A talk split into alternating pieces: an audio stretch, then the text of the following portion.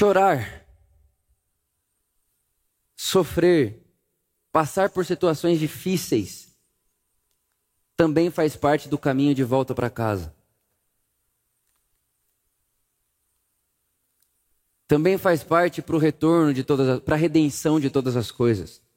As nossas lágrimas estão regando novos mundos. Então não esconda debaixo do tapete a sua dor, nem Deus fez assim. Deixa vir, deixa, assuma. E é interessante que, num outro momento, Jesus chora de novo, em Mateus capítulo 23. Só que dessa vez, ele chora por um outro motivo. Aqui ele chora exposto à morte. Em Mateus capítulo 23, a Bíblia diz que Jesus está olhando para Jerusalém e ele vê Jerusalém disperso. Sabe, disperso. E aí a Bíblia diz que ele começa a chorar. E enquanto ele chora, ele diz: Jerusalém, Jerusalém, tu que matas os profetas, como eu queria que vocês se juntassem debaixo das minhas asas, como os pintinhos se juntam debaixo da sua, da sua mãe, da, da, da galinha. Né? Repara, Deus encarnado nos sentidos humanos, chorando por um amor não correspondido. Olha que loucura isso que eu estou falando com vocês. Eu não, que o texto bíblico está dizendo. Deus, encarnado nos sentidos humanos, chorando, dizendo: Como eu queria que vocês estivessem comigo. Sabe aquela experiência daquela mãe que tem um filho em casa, mas que não está em casa?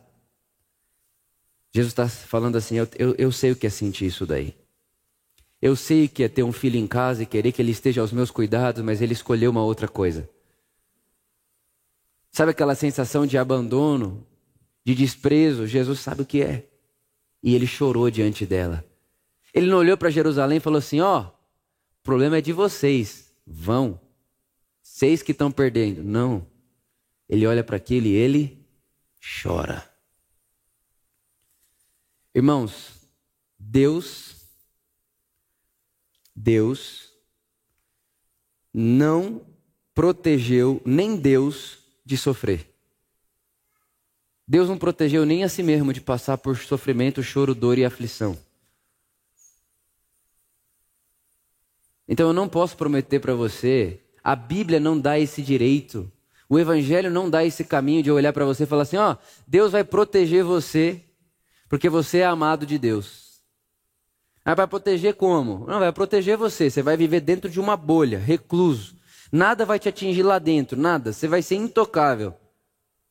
Intocável no sentido de tipo, nada te aflige, você não chora, você não sente dor, você não vai, você não vai ser ferido. Todo mundo vai ser ferido à sua volta, menos você.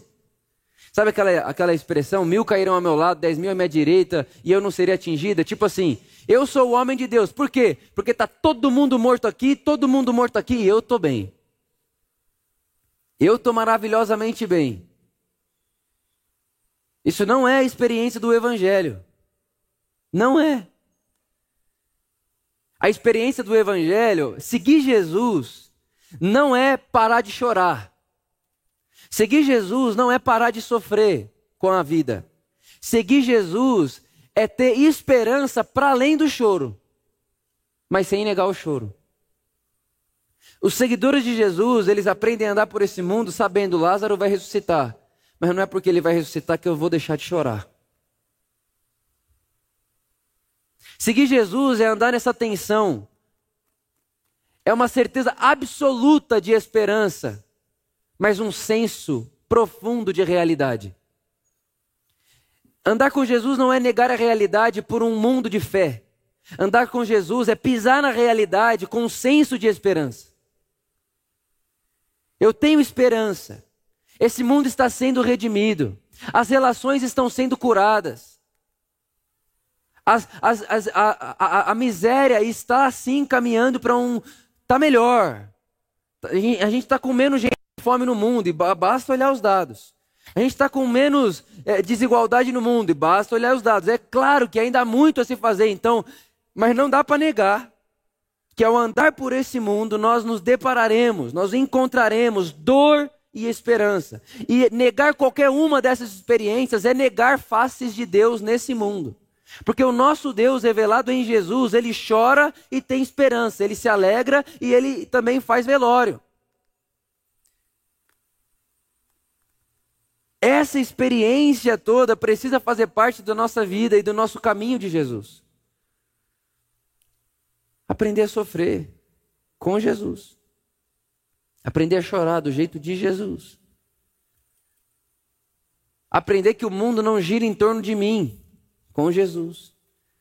E entender que nem Deus, nos sentidos humanos, foi privado do sofrimento e da agonia.